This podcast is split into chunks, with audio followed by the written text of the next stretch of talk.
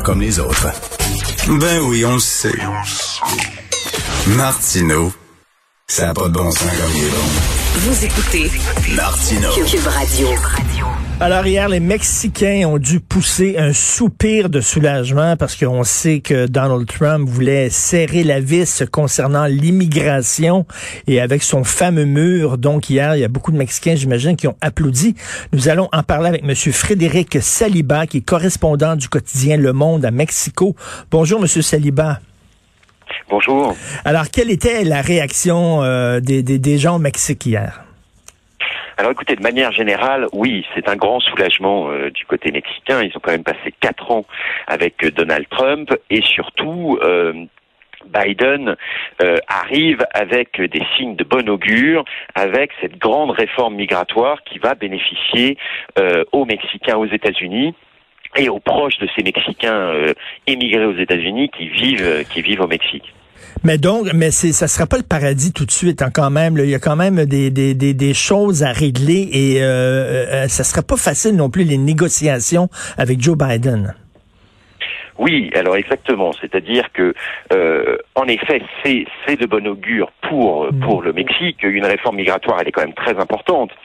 Il y a la fin de la construction de ce mur, il y a la régularisation, je vous dis, de ces de ces de ces Mexicains aux États-Unis c'est très important, mais pour le gouvernement mexicain, la, la relation se complique. Euh, euh, AMLO était arrivé à dompter Donald Trump. AMLO, donc, c'est vraiment c'est l'acronyme pour le président mexicain là. Oui, pardon, c'est Andrés Manuel López Obrador et on l'appelle par ses initiales AMLO. Et en effet, euh, il était il était arrivé à dompter Donald Trump euh, en focalisant la relation bilatérale uniquement sur l'immigration. Oui. Il devait s'aider, mais c'est vrai que ça facilitait pour les deux voisins. Euh, ça facilitait la, la relation entre euh, avec le Mexique pour AMLO parce que ça lui donnait les coups des franches pour d'autres sujets, alors qu'avec Joe Biden, même si en effet il y a ce très très bon signe de, de, de réforme migratoire, il y a les autres sujets et les autres sujets avec un agenda bilatéral bien plus large, bien plus complexe, et les autres sujets peuvent être beaucoup plus compliqués pour AMLO. Et là, qu'est-ce qui arrive avec le mur? Est-ce qu'il va être euh, démonté? Alors, ce mur, la construction s'arrête justement. Euh, pour l'instant, euh, Biden n'a pas n'a pas détaillé exactement les choses. Euh, à première vue, par exemple, les forces militaires qui étaient déployées par, par Donald Trump euh, devraient rester en place et surtout la pression que Donald Trump avait mise sur AMLO pour qu'il envoie des forces militaires au sud du Mexique pour bloquer ces fameuses caravanes devrait rester en place. Donc il faut rappeler aussi qu'il y avait une portion de mur qui avait déjà été euh, construite avant l'arrivée de Donald Trump. C'est pas le premier à parler d'un mur. Bien sûr, ce mur existe depuis longtemps, et puis d'ailleurs, Donald Trump n'en a pas construit énormément non plus. Euh, mm. euh, il, a, il, a, continué d'avancer, mais il n'a pas construit énormément. Donc, ce, normalement, les constructions devraient rester en place. Et vous savez qu'à la grande surprise de beaucoup, beaucoup de gens, il y a beaucoup de, de latinos, d'Américains euh, d'origine euh, mexicaine ou d'origine d'autres pays d'Amérique latine qui ont voté pour Donald Trump en disant, écoutez, nous autres, nous avons respecté le processus d'immigration nous avons attendu, nous avons respecté le processus et on a vu des gens qui ont immigré illégalement euh, aux États-Unis et donc c'est comme s'ils avaient passé devant nous et ces gens-là euh, partageaient euh, la colère de Donald Trump envers les immigrants illégaux et donc il y a beaucoup d'Américains d'origine mexicaine qui ont voté pour Donald Trump, faut pas l'oublier là. Non, non, non, c'est vrai, c'est vrai. Alors, en majorité, quand même, les latinos ont voté pour Biden. Euh, il y a un vote latino, et d'ailleurs, cette réforme migratoire répond euh, d'ailleurs à euh, un petit peu à ces votes-là. Mais en effet, la société latina est divisée. Donald Trump plaisait. Il plaisait à certains latinos. Ben, ben le côté peut-être, je sais pas, le côté euh, viril, le côté macho, le côté un peu autoritaire. Euh, j'imagine, on, on, aime ça chez les chez les Mexicains, sans faire de stéréotypes, mais c'est vrai qu'il y a un côté de, de cet aspect-là de Donald Trump que certains latinos pouvaient aimer. Et puis un côté religieux, un côté populiste aussi, on peut le dire. Et d'ailleurs, on le voit. Euh, euh, Andrés Manuel López Obrador partageait avec Donald Trump un style en fait plus similaire qu'avec Biden. Euh, Biden est beaucoup plus institutionnel, beaucoup plus froid euh, que que l'était Donald Trump. Et, et pour pour AMLO, par exemple, le côté populiste aussi est un élément qui le rapprochait euh, de, de, de, Donald Trump. Et euh, là, on voit avec Biden, par exemple, que les problèmes vont être plus compliqués, plus froids. il, va, il va immédiatement y avoir comme problème le problème du narcotrafic qui va se poser très rapidement. Donc, c'est loin d'être le paradis. C'est-à-dire que, bon, sur le dossier de l'immigration, effectivement, ça va s'améliorer, mais il y a d'autres dossiers où, où ce ne sera pas aussi facile, la relation entre les deux hommes. Exactement. Et le, le narcotrafic, euh, euh, il y a eu un, justement ce militaire Cienfuegos, ancien ministre de la Défense, qui a été, euh, qui avait été arrêté aux États-Unis puis renvoyé au Mexique exceptionnellement à la demande du Mexique, accusé de narcotrafic par Washington, qui vient le 14, le 14 janvier d'être complètement exonéré par le parquet mexicain, qu'il a blanchi, disant que l'agence antidrogue américaine L'enquête de l'agence antidrogue américaine manquait de preuves. Euh, AMLO a même accusé la DEA, qui est cette agence euh, antidrogue américaine, d'avoir monté l'affaire. Donc on sent qu'il y a des, des, tensions qui sont en train de se construire, et notamment autour du narcotrafic, de la lutte commune mais cela dit, s'il y a des trafiquants mexicains qui font énormément d'argent en, faisant entrer euh, de la drogue aux États-Unis, c'est parce qu'il y a beaucoup d'Américains qui se droguent. En fait, le problème du point de vue des États-Unis, c'est plus la demande que l'offre. Exactement. Alors ça, le gouvernement, le gouvernement américain l'a reconnu. Hein, c'est une, c'est une responsabilité commune. La consommation est aux États-Unis, la production est au Mexique, et de l'autre côté, la production d'armes est aux États-Unis, et les morts sont du côté mexicain. Donc il y a une vraie dépendance, une vraie, euh, un vrai problème commun entre deux voisins euh, qui existe. Cela dit, on sait très bien que euh, une grosse partie du narcotrafic est liée à des appuis politiques, la corruption politique. Mmh. On parle de narcopolitique aujourd'hui au Mexique est fondamentale.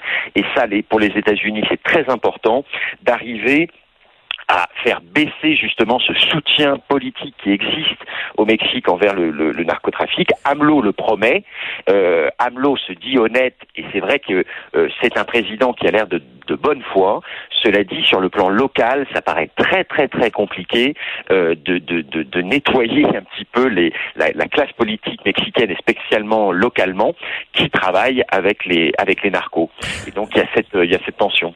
Nous avons tous regardé, bien sûr, la série Narcos euh, euh, sur Netflix. Et moi, je suis un grand, grand fan de Don Winslow, qui est un journaliste américain qui écrit beaucoup de romans sur le narcotrafic au Mexique et qui dépeint le Mexique comme étant une société extrêmement violente.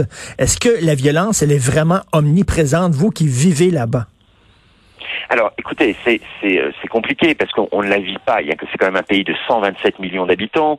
Il y a à peu près 30 euh, 000 ou 40 000 euh, morts chaque année, crimes justement sous les balles des, des narcos. C'est très important, mais il faut se calmer. Ce n'est pas un coupe-gorge. On peut on peut tout à fait vivre. Par contre, on doit vivre en prenant en effet des précautions quand je pars en portage, je ne conduis pas la nuit. Enfin, il y a une série comme ça de, de on enquête énormément sur les gens qu'on va interviewer, par exemple. Ah ouais. Oui, c'est un pays, c'est un pays violent. Il faut faire très attention, spécialement quand on travaille sur le crime organisé. Euh, là, là, il y a une, il y a, il y a, quelque chose. Ils se tuent entre eux. Hein. Il faut pas hmm. penser qu'on, il n'y a pas des attentats comme on peut voir en France, par exemple, ça défouraille.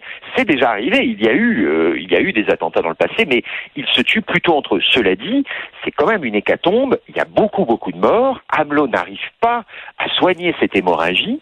Il l'avait promis. Euh, et donc, c'est vrai qu'avec Biden, il va y avoir à un moment donné un problème par rapport au fait que Biden va demander des résultats. Hamelot fait un petit peu pression, justement, fait pression dans cette relation que je vous disais asymétrique, où, où longtemps le Mexique a été l'arrière-cour des États-Unis et et encore, avec Trump, ça s'est moins senti parce que c'était focalisé sur l'immigration. Avec Biden, ça va revenir. Il va lui mettre la pression, notamment sur le narcotrafic, mais attention, euh, aussi l'écologie, le droit du travail, hmm. euh, l'énergie. Il va y avoir beaucoup, beaucoup de thèmes de tensions qui vont arriver. Hmm. Et euh, en terminant, du point de vue de la pandémie, ça va très, très mal à Mexico. C'est ce qu'on peut lire dans les journaux, là. Oui, Oui, oui, en effet. Alors les, les, les, hôpitaux, par exemple, de Mexico sont au bord de la saturation. On est à peu près à 89% d'occupation hospitalière. Euh, L'épidémie continue de monter. Il y a cette fameuse deuxième vague qui, en fait, n'en est pas vraiment une parce que euh, l'épidémie ne s'est jamais en fait arrêtée. Elle avait un petit peu ralenti. Et avec les fêtes de fin d'année, les Mexicains sont très, très euh, ont une fibre familiale très, très forte. Ils se sont vus. Ils se sont vus à Noël. Ils se sont vus au jour de l'an. Ils se sont vus pour les rois mages. Et, là, on sent justement que euh, l'épidémie est, est, est, forte, elle est à son point le plus élevé depuis le début et les hôpitaux euh, sont au bord de la saturation. Donc c'est vrai qu'on se pose beaucoup de questions. On misait beaucoup sur les vaccins. Euh, le gouvernement mexicain a énormément investi, à négocier avec plusieurs laboratoires, dont, Pfizer, qui, a, ils ont commencé à vacciner, et Pfizer retarde euh, les, chargements pour un agrandissement d'une usine en Belgique, et donc les chargements n'arriveront que fin février, les prochains mi-février, pardon. Et donc oui, on est très inquiet par rapport à l'évolution de cette épidémie qui risque de faire beaucoup, beaucoup de morts, alors que le Mexique est déjà le quatrième pays au monde en nombre de morts, avec autour de 140 000 morts. Euh, sans, sans tomber dans le cliché, là, mais c'est vrai que bon, les Latinos ont le sang chaud, aiment la fête, aiment se rencontrer, aiment la famille. Tout ça, c'est pas évident de dire à ces gens-là, à ces millions de personnes-là qui aiment faire la fiesta, restez chez vous, ne voyez pas vos frères, vos sœurs, vos parents. Pas évident. Alors, c'est pas évident. Et puis, il faut aussi voir qu'au Mexique, la moitié de la population est pauvre, et donc on ne peut pas faire ce qu'on fait d'autres pays de confiner euh, les, les, les, habitants chez eux en les, en les interdisant de sortir. Au Mexique, c'est impossible. On aurait des émeutes. Les, jeux, les gens travaillent au jour le jour. Euh, six salariés sur dix sont dans l'économie euh, informelle, et donc ils ont besoin de travailler. Et ça, AMLO mmh. l'a très bien compris. Il n'a pas interdit les gens. Simplement, il a essayé de les raisonner. Et il y est arrivé d'une certaine manière. On voit beaucoup de gens dans, qui portent des masques dans la, dans, dans la rue. Euh, les, les, les, gens sont assez, euh, euh, sont assez fidèles, en tout mmh. cas, aux consignes de sécurité. Le problème, c'est que ça ne suffit pas et que, en effet, euh, le goût de la fête, le fait de se réunir, etc., a accentué. Et puis surtout, euh, surtout dans une ville comme Mexico, 22 millions d'habitants. Ah, incroyable des gens qui s'entassent dans le métro, etc. Et donc forcément, euh, il y a des problèmes. Il y a un autre problème, c'est qu'il y a eu un incendie à Mexico dans le dans le dans le métro. Et il y a aujourd'hui, par exemple, il y a encore trois lignes de métro qui sont bloquées. Et donc les gens sont obligés de prendre des bus, par exemple. Et ça, ça accentue encore les les problèmes. Euh, oui, en effet, le Mexique passe une une, une étape difficile concernant le Covid-19. Et une ville contenant 22 millions d'habitants c'est vraiment surréel. Merci beaucoup d'avoir pris euh, le temps de nous parler, Monsieur Frédéric Saliba, et euh, soyez prudent. Merci. Merci à vous. Merci alors, Monsieur Saliba est correspondant du quotidien Le Monde à Mexico.